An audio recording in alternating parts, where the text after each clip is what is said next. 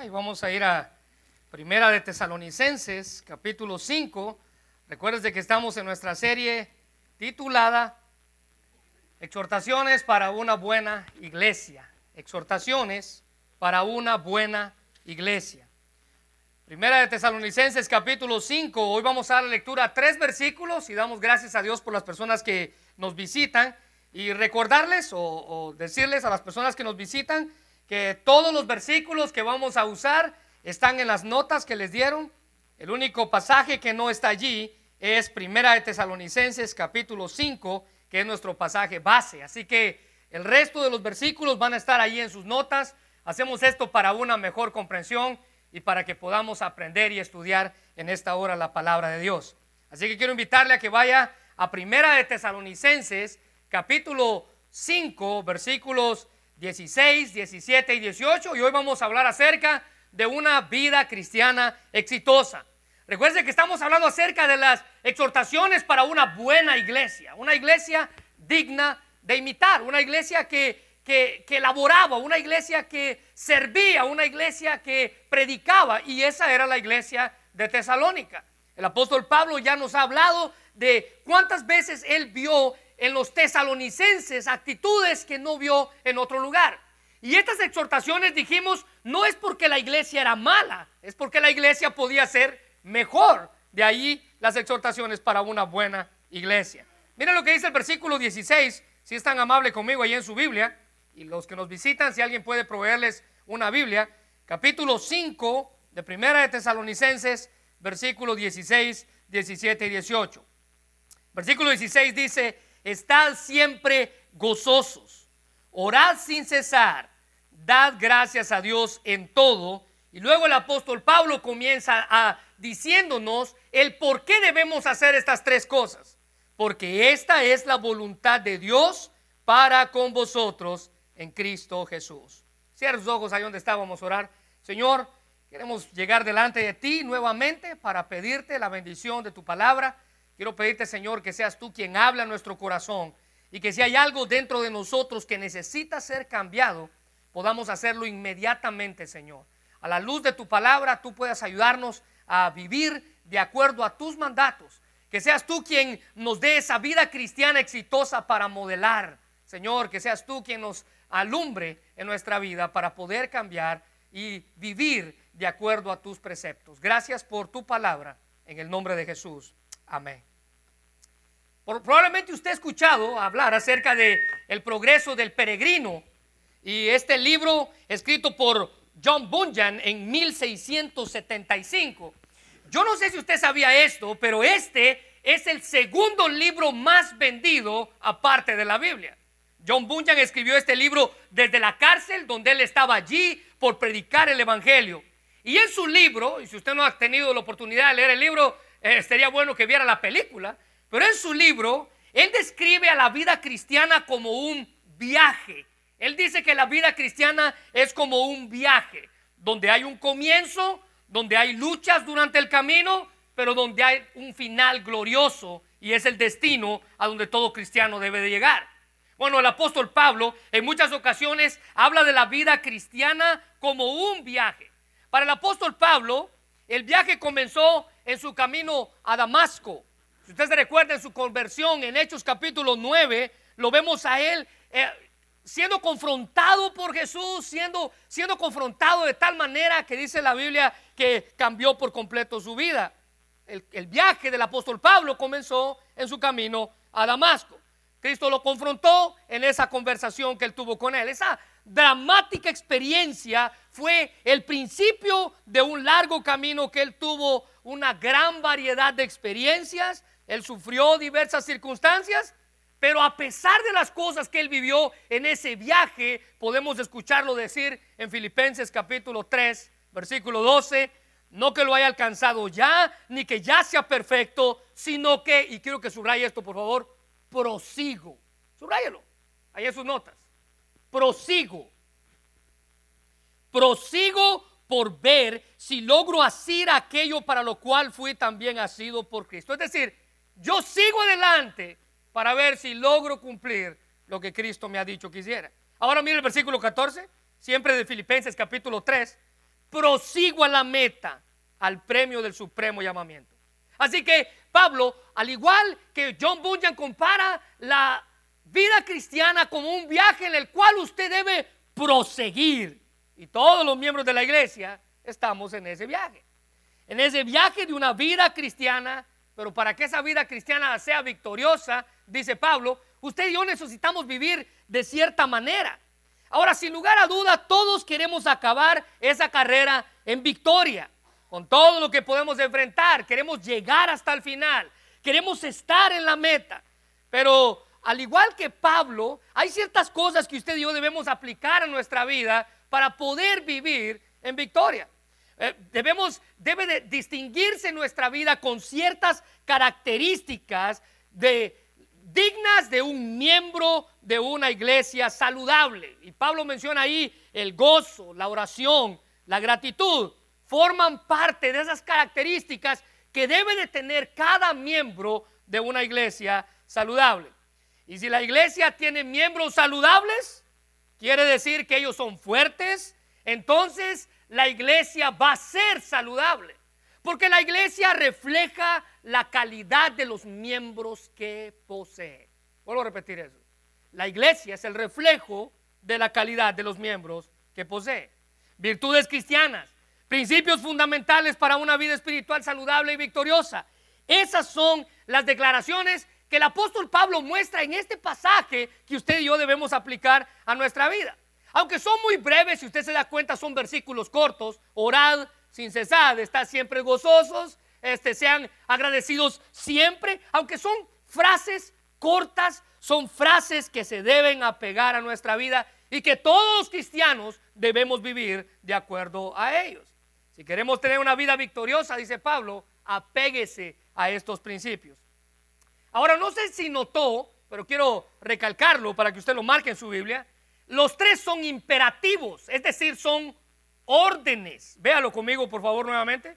Versículo 16, estad siempre gozosos. Es una orden, no es una sugerencia. Versículo 17, orad sin cesar, es una orden.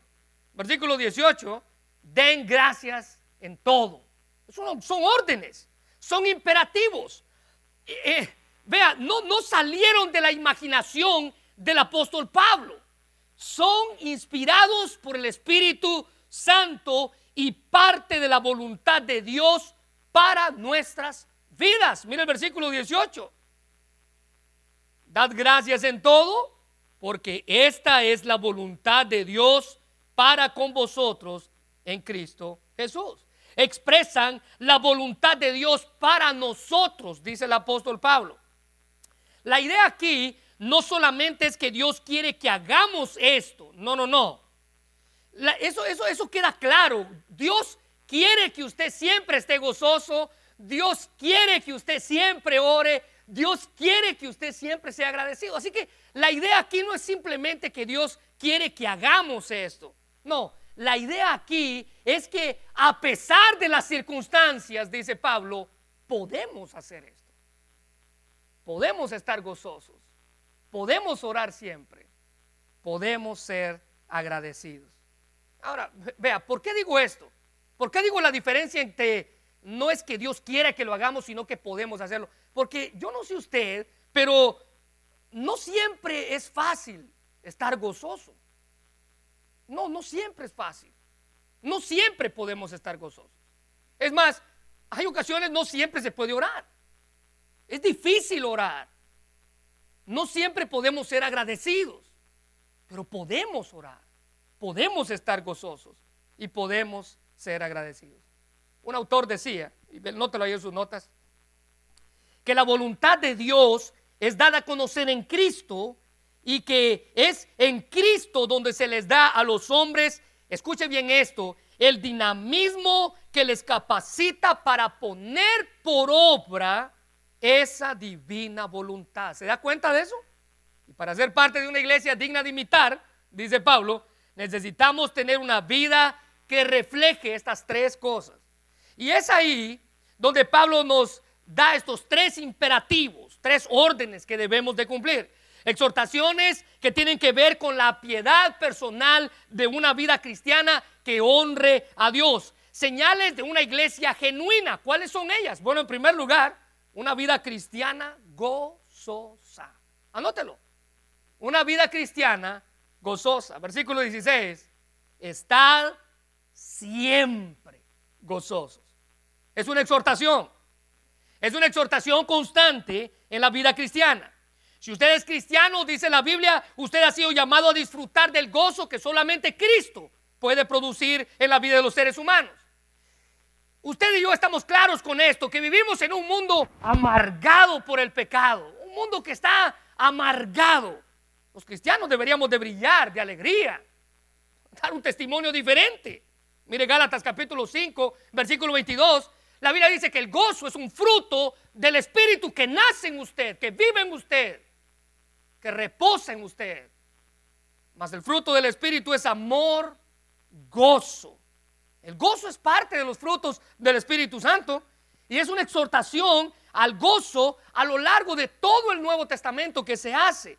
Especialmente Pablo nos anima a permanecer en el gozo del Señor. Mire lo que dice Filipenses 2.18. Alégrense también conmigo y compartan mi alegría. Pablo dice, pueden ustedes ver una persona alegre, ese soy yo. Yo quiero compartir mi alegría con ustedes. En Filipenses capítulo 3, versículo 1, dice, mis amados hermanos, ahora note esto, pase lo que pase. Subrayelo, pase lo que pase. Sean cosas buenas, sean cosas malas. Alégrense en el Señor.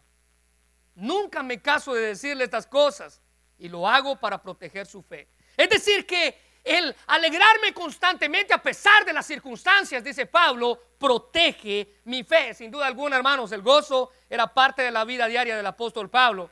Es un mandato cristiano. Definitivamente no podemos expresar un gozo externo si no tenemos una buena relación con nuestro Salvador, el autor del verdadero gozo. Ahora es interesante a quién se les da ese mandato. Mire, una de las normas para estudiar la Biblia y para saber interpretar la Biblia es primero interpretarla a quién fue escrito este pasaje, a quién se les dijo. Usted no interpreta la Biblia primero en su tiempo, no, usted interpreta la Biblia en el tiempo de ellos y luego la trae a su tiempo. Pero escuche bien, ¿a quién se le dijo este mandato de estar siempre gozosos? A la iglesia de tesalonicenses, a los que estaban, a la iglesia que estaba en Tesalónica. Era una iglesia buena, una iglesia digna de imitar, una iglesia que predicaba la palabra, tenía buenos maestros, tenía una buena relación entre sí. Se recuerda la semana pasada, ellos se llevaban bien entre sí. Pero recuerde también que era una iglesia que estaba sufriendo una terrible persecución a manos de los judíos y de los gentiles que vivían en aquella época. Vea conmigo, por favor, Ah, el capítulo 1, siempre ahí de primera Tesalonicenses, probablemente una hoja atrás de donde está, solo voltee la hoja, vea el capítulo 1, versículo 6. Pablo dice que ustedes han recibido la palabra, vea esto, en medio de gran tribulación, en medio de gran tribulación. Ahora vea segunda de Tesalonicenses, capítulo 1, versículo 4. Pablo dice que a pesar de las circunstancias, versículo 4, tanto que nosotros mismos nos gloriamos de vosotros en las iglesias de Dios. Es decir, todas las iglesias conocían el testimonio de los tesalonicenses por vuestra paciencia y fe. Subraya esto, por favor. En todas vuestras persecuciones y tribulaciones que soportáis. Pablo le dice a una iglesia que estaba siendo perseguida, ustedes deben de estar siempre gozosos, a pesar de los momentos amargos donde fueron perseguidos. Pablo había mencionado el gozo de los tesalonicenses. Capítulo 1, versículo 6. Ustedes son en grande gozo, nos recibieron. Y cuanto ellos habían sido parte de él, mire capítulo 2 de Primera de Tesalonicenses, versículo 20. Capítulo 2, versículo 20. Vosotros sois vuestra gloria y vuestro gozo. Capítulo 3, versículo 9. Por lo cual, ¿qué acción de gracias podemos dar a Dios por vosotros? Por todo el gozo con que nos gozamos a causa de vosotros delante de nuestro Dios. Así que la iglesia de Tesalónica era una iglesia gozosa. Ellos sabían lo que Pablo quería de ellos. En medio de las pruebas que ellos estaban viviendo, tenían que ir a la fuente de ese gozo inagotable y recibir allí el alivio y el consuelo que tanto necesitaban en esos momentos de dificultad. Pablo puede hablar del gozo con toda libertad, ya que en su propia vida él había experimentado tantas pruebas y a pesar de las circunstancias que había vivido, él se mantenía gozoso. ¿Podría decir lo mismo usted? A pesar de las circunstancias, el gozo del Señor está en mi vida. Mire lo que dice Filipenses capítulo 4, versículo 4. Regocijaos en el Señor siempre. Otra vez les digo, alégrense. Cósense. Estén alegres. Sonrían. Vean la vida como un regalo de Dios. Miren, Nehemías capítulo 8, después de haber encontrado la palabra y ser leída delante de todo el pueblo, Nehemías dice, miren, no se desalienten ni se entristezcan porque el gozo del Señor es su fuerza. Cuando todo parece oscuro, hermanos, tenebroso en la vida, es la luz de ese gozo que debe brillar aún más. El gozo que como iglesia debemos tener debe ser contagioso y debe de servir como testimonio en la vida de otras personas. En la vida de aquellos que no conocen de Cristo. ¿Se imagina qué triste sería ver a un cristiano que viva amargado? ¿En serio? Qué triste sería ver a alguien así. ¿Qué clase de testimonio esa persona puede dar? La iglesia debe de brillar por el gozo que ella posee. El comentarista William Barclay dijo, hay en ella, en la iglesia, un ambiente de gozo que hace que sus miembros se sientan como disfrutando de un baño de sol, dice William Barclay. El cristiano puede estar siempre gozoso, porque su gozo no se basa en las circunstancias, sino en su Dios. Las circunstancias cambian, Dios no. Y así que debemos fijar nuestros ojos en Dios en lugar de nuestras circunstancias. En un mundo en el que todo cambia, tenemos un Dios que nunca cambia. Hebreos 13 de 8 dice, Jesucristo es el mismo ayer, hoy y por los siglos de los siglos. Juan capítulo 15, versículo 11 dice, les he dicho estas palabras para que se llenen de mi gozo, así es, desbordarán de gozo, dice Jesús. Porque el gozo, porque Dios es la fuente del gozo eterno. Los salmistas decían, me mostrarás la senda de la vida, en tu presencia hay plenitud de gozo. Es más, en el Sermón del Monte, Jesús nos habló acerca de esa clase de gozo que debe de existir en nosotros por medio de las acciones que él mencionó. Si usted se recuerda, Jesús mencionó bienaventurados. Nueve veces se menciona esta expresión en las bienaventuranzas, parte del sermón del monte. Nueve veces se menciona la misma expresión. Y en el griego se usa una palabra que es makairos. Y literalmente esa palabra significa bendecido, afortunado, bien librado, dichoso, glorioso. Literalmente feliz. Eso significa esa palabra. En nueve ocasiones en el Sermón del Monte Jesús mencionó felices son felices son, felices son. Ahora, esa felicidad de la cual Jesús habla allí no tiene que ver con la felicidad que tiene que estar relacionada con las circunstancias. No, se refiere, no es una felicidad superficial, proviene de la fuente del gozo, indica lo grande, lo larga que es la duración de ese gozo. Se trata de un adjetivo que denota felicidad alguien bien bendecido. Es una palabra que expresa regocijo y Jesús nueve veces en su sermón la mencionó. Los griegos llamaban a la isla de Chipre la isla de la felicidad. Porque Chipre decían que contenía todo lo que podía haber ahí. Era preciosa la isla, era rica en minerales, era fértil. No había necesidad de buscar nada más afuera de Chipre. Chipre tenía todo lo que necesitaba. Por eso ellos llamaban a esa isla la isla de, la felicidad. Pablo estuvo allí predicando. Tenía el clima, las flores, los frutos, los árboles, los minerales, todo lo que la gente de la isla podía necesitar. ¿Sabe? Es una comparación directa al gozo que solamente Dios provee. Un gozo que no necesita nada externo. Todo lo que usted necesita está allí, en ese gozo que Dios nos manda a nosotros que debemos tener. Esa clase de gozo que nuestra vida cristiana debe de reflejar. Y nuestra iglesia va a tener ese gozo. Nuestra iglesia va a ser conocida por una iglesia gozosa cuando usted tenga ese gozo. Recuérdese que la iglesia es el reflejo de los miembros que la integran. En segundo lugar, el apóstol Pablo dice que debemos tener una vida cristiana de oración. El versículo 17 dice, orar sin cesar. Y nuestra iglesia debe caracterizarse por ser una iglesia de oración. Debemos orar continuamente, obedecer y obedecer este mandato nos va a mantener dentro del gozo cristiano. Un cristiano que ora es un cristiano gozoso, sabe en quién ha confiado. Orar fue lo único, escuche bien, que los discípulos le pidieron a Jesús que les enseñara a hacer. Ellos no le dijeron, Jesús, enséñanos a predicar, Jesús, enséñanos a enseñar como tú lo haces. Jesús, enséñanos a contar las historias como tú lo haces. Todas esas parábolas queremos aprenderlas para contarlas también. No, ellos le dijeron, Jesús, enséñanos a orar. Pero ¿qué fue lo que los motivó a ellos? El que Jesús les enseñara a orar. Bueno, fue el ejemplo de la vida de oración que el mismo Jesús dio. Lucas capítulo 11, versículo 1 dice, aconteció que estaba Jesús orando en un lugar y cuando terminó, uno de sus discípulos le dijo, Señor, subraya esto, enséñanos a orar. Como también Juan enseñó a sus discípulos.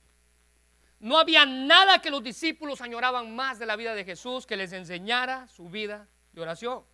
Al igual que una planta, hermanos, la vida de oración debe de ser cultivada. Los cristianos debemos orar continuamente.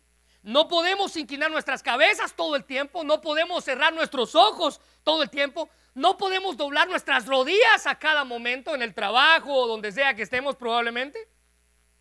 Pero este versículo no significa que haya que, que debemos dejar nuestras tareas diarias, todo lo que estamos eh, impuestos a hacer o a cumplir en nuestros trabajos para orar.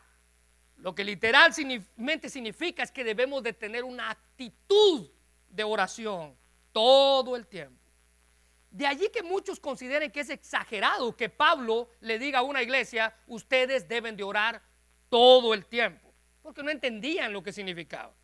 Ellos decían que era exagerado que Pablo exhortara a una iglesia a orar sin parar. Orar sin cesar es orar sin parar. Pero la exhortación de Pablo es a mantener una actitud de oración, que en cada momento del día debemos sentir una comunión, un acercamiento con el Señor, sentir su presencia en cada circunstancia que atravesamos en el día. Es mantener un espíritu preparado y perceptivo para entablar una conversación con el Señor a cualquier hora del día es estar en su presencia con un espíritu de adoración.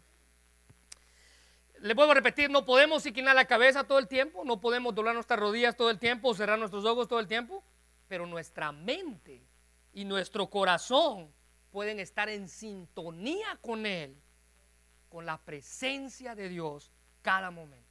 Déjenme darle un ejemplo. En el Salmo 42.1 tenemos una imagen que David presenta hermosa acerca de estar en la presencia de Dios. El salmista escribe y él dice, como el siervo brama por las corrientes de las aguas, así clama por ti, oh Dios, el alma mía. Ahora él continúa, mi alma tiene sed de Dios, del Dios vivo. Aquí está el asunto de la oración. ¿Cuándo vendré y me presentaré delante de Dios?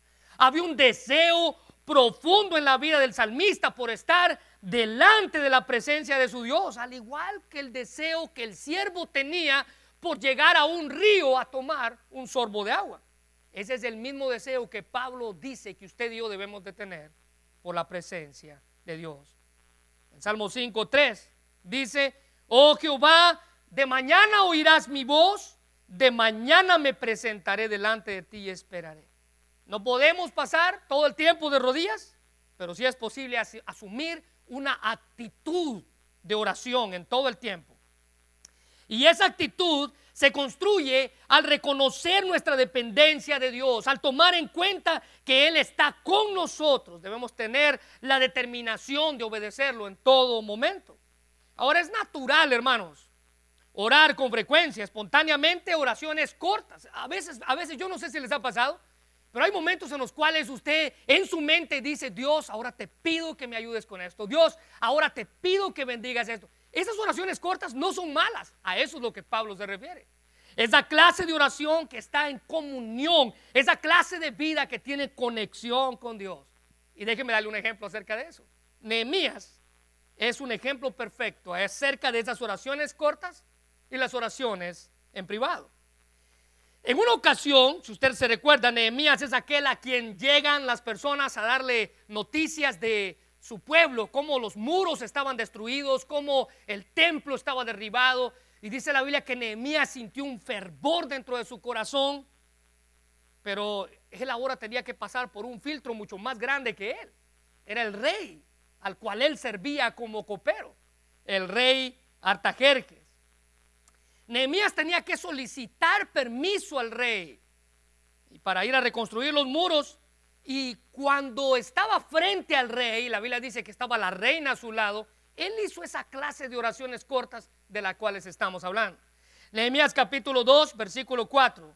Me dijo el rey, ¿qué cosa pides?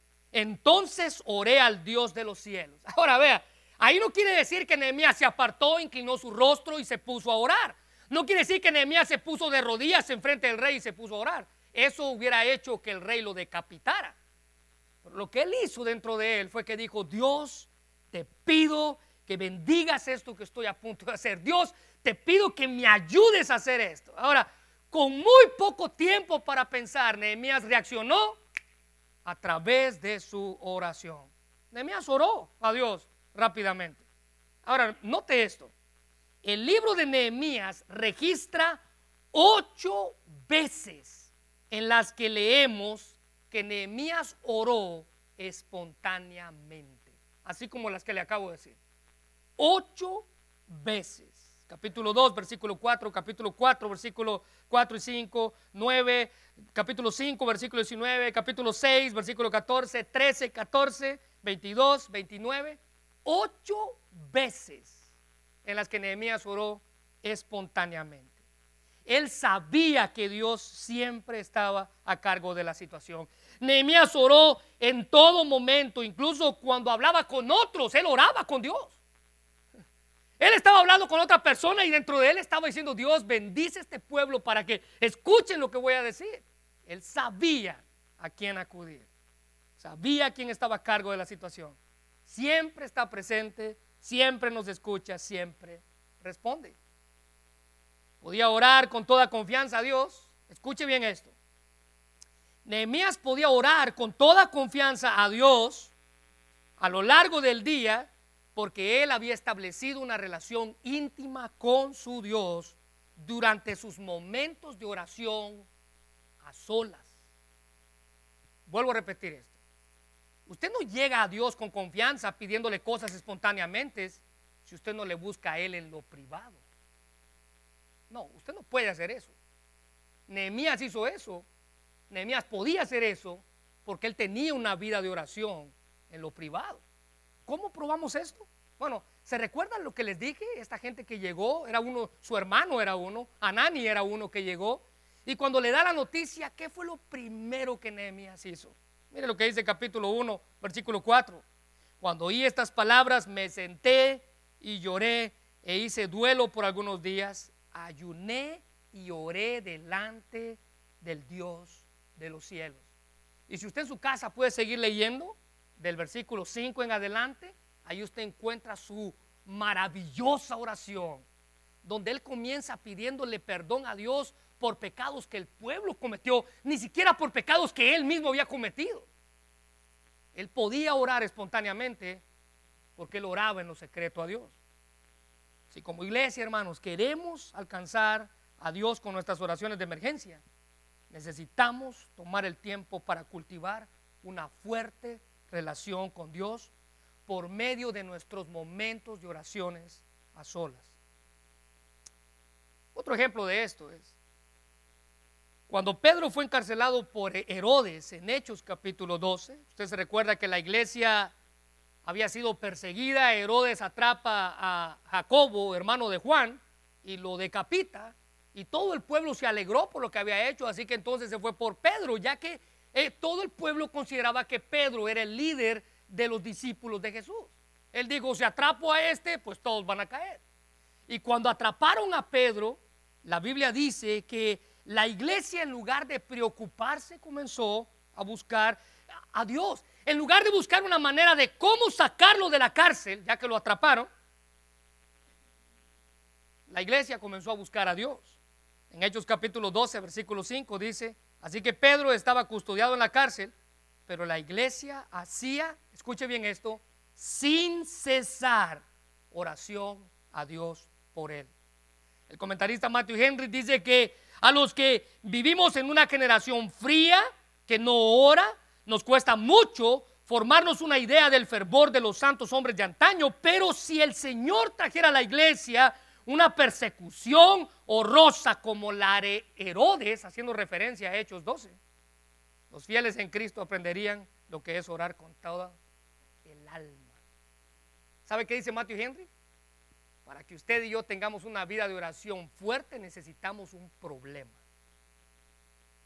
¿En serio? Necesitamos un problema. Necesitamos una enfermedad, entonces vamos a caer de rodillas. Necesitamos persecución, entonces vamos a caer de rodillas. La iglesia aquí estaba orando por Pedro, este estaba en la cárcel, y las oraciones de la iglesia, si usted sabe la historia, fueron contestadas. La Biblia dice que Dios envió un ángel para liberar al apóstol Pedro, Pedro dice que estaba profundamente dormido, despreocupado, cuando estaba en la cárcel. Tanto que el ángel tuvo que tocarle las costillas y decirle, hey, levántate, ya nos vamos. Salieron por todas las guardias y cuando salió a la calle, dice el versículo 12 del capítulo 12 de Hechos, Pedro fue a la casa donde estaba la iglesia y habiendo considerado esto, llegó a la casa de María, la madre de Juan, el que tenía por sobrenombre Marcos, el escritor del Evangelio de Marcos, donde muchos estaban reunidos. Ellos no sabían qué estaba pasando, pero ellos siguieron orando. Nadie les dijo, hey, no se preocupen, ya no oren. Pedro ya salió. Ellos no sabían lo que estaba pasando, pero ellos siguieron orando. Ellos, hermanos, tenían esa vida de la cual Pablo está hablando aquí, la iglesia llega a ser saludable cuando la iglesia ora constantemente. Lo triste es que ni aún aquí en la iglesia se quiere orar. Cuando Dios confronta su vida, en vez de usted ponerse de rodillas allá en su lugar y orar a Dios y decirle, Dios, sé que en esto estoy mal, usted no, no lo hace. Cuando la iglesia está de rodillas, es cuando la iglesia comienza a ser saludable. Muy bien, en tercer lugar, ya con esto terminamos, Pablo nos habla en el tercer imperativo de una iglesia cristiana o de una vida cristiana agradecida. Una iglesia agradecida. Una iglesia o una vida que ora. Una iglesia o una vida que se goza. Una iglesia y una vida agradecida. Mira el versículo 18. Dad gracias en todo. Y esto es algo por lo que la iglesia debe de caracterizarse, por ser agradecida. Pablo nos exhorta que debemos dar gracias por cada cosa y en todo momento. Que no haya ninguna circunstancia que atravesemos por la que Dios no se merezca la honra y el agradecimiento. Los incrédulos, hermanos, son ingratos. La gente que no conoce a Dios es ingrata, pero usted y yo debemos ser agradecidos. Mire lo que dice Romanos capítulo 1, versículo 21. Pues habiendo conocido a Dios, no le glorificaron como a Dios, ni le dieron gracias, sino que se envanecieron en sus razonamientos y en su necio corazón fue entenebrecido. Según de Timoteo capítulo 3 versículo 2, porque habrá hombres amadores de sí mismos, avaros, vanagloriosos, soberbios, blasfemos, desobedientes a los padres, ingratos e impíos. La sociedad en la que vivimos le da gracias a cualquier cosa menos a Dios. Es triste eso. Miren, una, una conocida poetisa y cantante chilena escribió un conmovedor poema titulado gracias a la vida. Ese era el tema de su poema. Las cinco estrofas comienzan diciendo, gracias a la vida que me ha dado tanto. Gracias a la vida. Las cinco estrofas comienzan de la misma manera. Ahora escuche bien. Los cristianos pudiéramos tener en cuenta todo lo que ella dice en ese poema, pero haríamos un pequeño cambio en las frases de ese poema. Más bien diríamos gracias a Dios por la vida que nos ha dado tanto. Y ya que reconocemos el, que la vida, hermanos, es un regalo de Dios, es un don de Dios. La vida misma no existe por sí sola, es un regalo de Dios. Ahora, ¿sabe? La tragedia de todo esto que les estoy diciendo, la tragedia de todo esto, es porque por no reconocer quién es el autor de la vida o el dador de la vida, y por razones que no vienen al caso ahora y no las voy a explicar, esta mujer se quitó la vida en público disparándose en la cabeza. Aquella que daba gracias a la vida. hermanos, la gratitud que se nos exhorta aquí es a dar gracias por todo lo que recibimos. Ahora, no me diga, no me diga que usted no ha recibido nada bueno en la vida. No me diga que usted no tiene nada por qué agradecerle a Dios. ¿Sabes? Triste cuando uno va a las células y es el momento de dar gracias y peticiones y no hay nadie que tenga nada que decir. Siquiera dé gracias por haber despertado hoy. ¿Sabía usted que mucha gente no despertó? Es un buen motivo por el cual agradecer. No puedo creer que seamos tan ingratos y que no tengamos nada para agradecer. Enseñémosle a nuestros hijos, hermanos, que ellos sean agradecidos, que no se queden callados cuando sea el momento de las peticiones y los momentos de gratitud, que agradezcan, porque si no fuera por Dios, usted no tuviera trabajo. Que agradezcan, porque si no fuera por Dios, usted no tuviera salud. Que agradezcan, porque si no fuera por Dios, usted ni siquiera estuviera aquí. ¿Se da cuenta que si hay cosas por las cuales agradecer? Bueno, Pablo nos insta, eh, insta a la iglesia de Tesalónica que fueran agradecidos, porque él estaba agradecido a Dios por ellos. Mire lo que dice el capítulo 1, ahí la hojita a un lado, versículo 2, versículo 2. Damos gracias siempre a Dios por todos vosotros, haciendo memoria de vosotros en vuestras oraciones. Pablo dice, yo le agradezco a Dios por ustedes, iglesia de Tesalónica. Pablo estaba agradecido a Dios por ellos. Pero también debemos dar gracias en toda circunstancia. Ya les dije, debemos dar gracias a Dios por todo, pero ahora debemos dar gracias a Dios en toda circunstancia, en cualquier condición. No solo damos gracias a Dios por todo, sino damos gracias a Dios en todo. Y esto es reconocer la soberanía de la mano de Dios, que está en control en cada circunstancia. Mire, es difícil dar gracias a Dios cuando hay adversidad. Es difícil dar gracias a Dios cuando hay tribulación, cuando hay problemas, pero en medio de todas esas circunstancias es cuando más debe de brillar nuestra gratitud para con Dios. Como iglesia debemos desarrollar ese sentir de gratitud a Dios por lo que Él nos ha prometido. Si no, la tribulación nos va a enseñar a nosotros a dar gracias. Los problemas nos van a enseñar a nosotros a dar gracias. En la Biblia usted encuentra un profeta que desobedeció a Dios, y todos sabemos quién es, se rebeló contra Dios. Jonás. Jonás no obedeció a Dios ni hizo caso a lo que Dios le estaba mandando. Es más, es el único libro que no habla de la profecía del profeta, sino de la desobediencia del profeta. Y después usted sabe que lo echaran al agua y este enorme pez viniera y se lo tragara cuando él estaba en el vientre del pez. Entonces se acordó de Dios. Entonces oró. ¿Se recuerda la historia? Y estando allí en ese lugar, en Jonás capítulo 2, versículos 9 y 10, dice, pero yo con gratitud te alabaré. Hasta el vientre del pez tuvo que pasar por eso para que tuviera una actitud de gratitud. Pero yo con gratitud te alabaré y ofreceré sacrificios, cumpliré la promesa que te hice.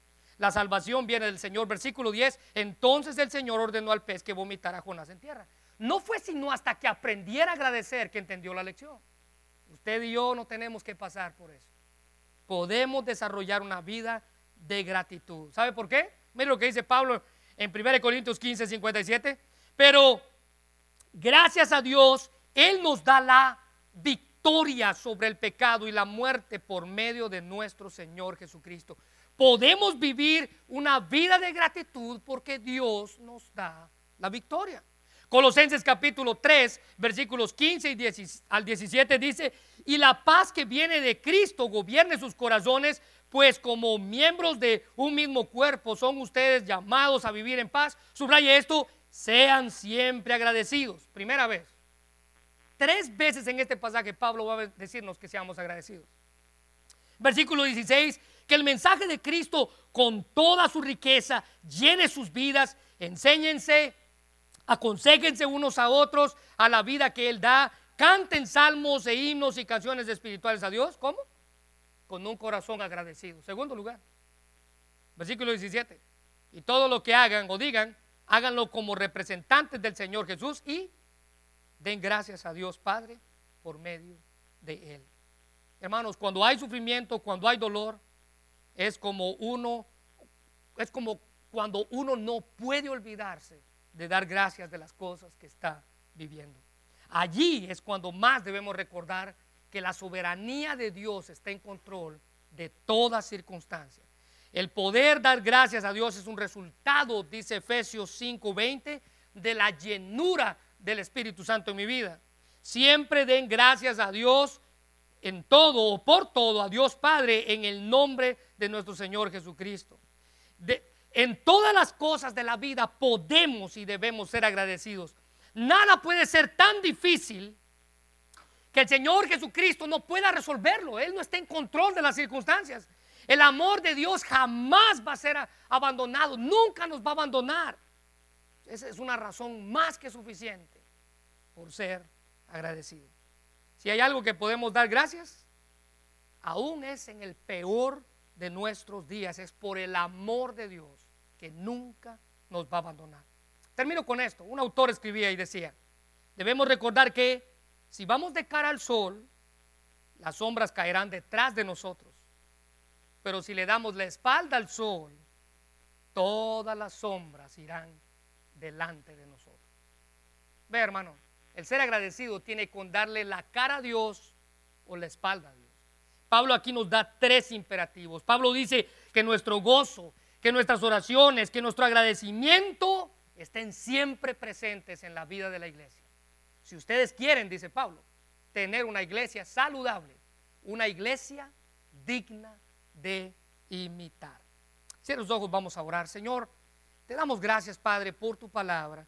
Y gracias por el privilegio que nos das de estar aquí y de poder tener este momento, Señor, contigo. Gracias porque tú nos permites tomar de la mano este mensaje, Señor. Gracias porque tú nos das el privilegio de escucharlo, de ser parte de este tiempo. Cosas que necesitamos aplicar en nuestra vida, Señor. Debemos reconocer que no son sugerencias son imperativos, mandatos, órdenes que yo tengo que tener en mi vida. Que mi vida sea llena de gozo. Que mi vida refleje esa alegría que solamente tú puedes dar, a pesar de las circunstancias que estemos viviendo.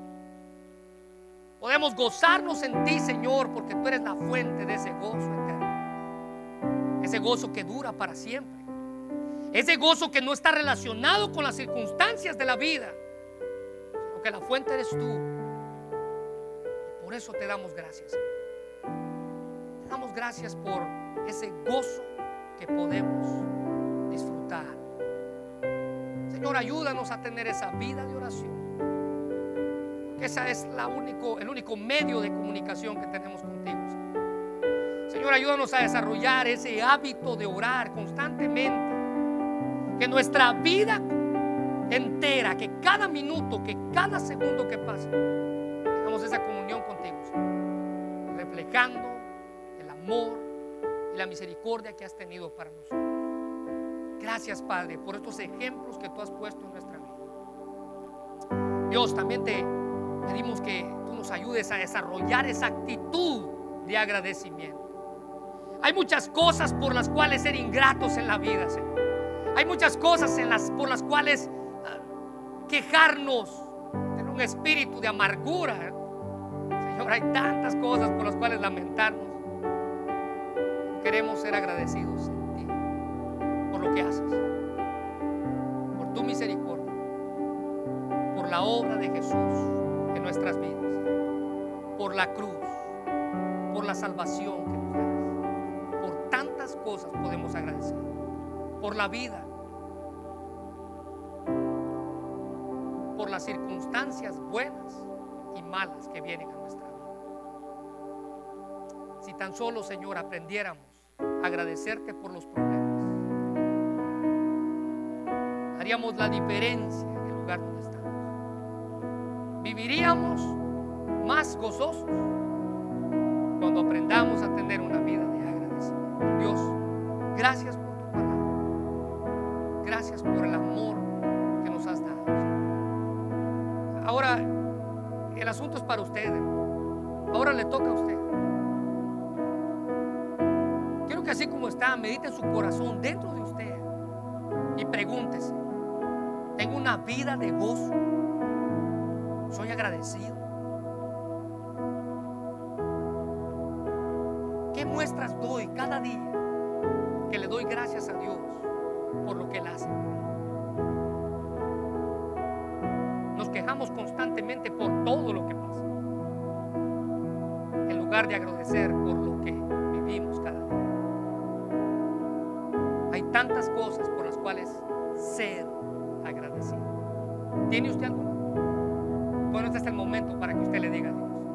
Y si usted está aquí y aún no conoce de Jesús, o su vida tal vez ha estado alejada de Él, este es el momento en el cual usted puede ponerse a cuentas con Él y decirle, Dios, te pido perdón, porque sé quién eres, sé lo que hiciste en mí,